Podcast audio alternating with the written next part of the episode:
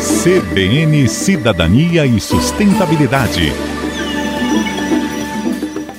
Olá, ouvintes. No programa de hoje vou falar sobre painéis solares bifaciais verticais. Por muito tempo se acreditou que a melhor forma de orientar painéis solares era voltados para o norte ou sul, com inclinação de 45 graus, de forma a maximizar a superfície de contato direto com o Sol. No entanto, novos estudos muito contraintuitivos concluíram que, na verdade, é possível aumentar em até 4% a energia gerada pelos painéis, colocando-os na vertical, orientados para leste e oeste. A explicação do fenômeno se dá devido ao aumento da resistência elétrica conforme aumenta a temperatura do painel, diminuindo a energia total gerada, apesar do maior tempo de contato com o Sol. Painéis verticais, no entanto, se mantêm frios e nas condições ideais de funcionamento de forma constante, levando esse aumento de 4% no total de energia gerada, uma diferença muito significativa quando aplicada a fazendas solares.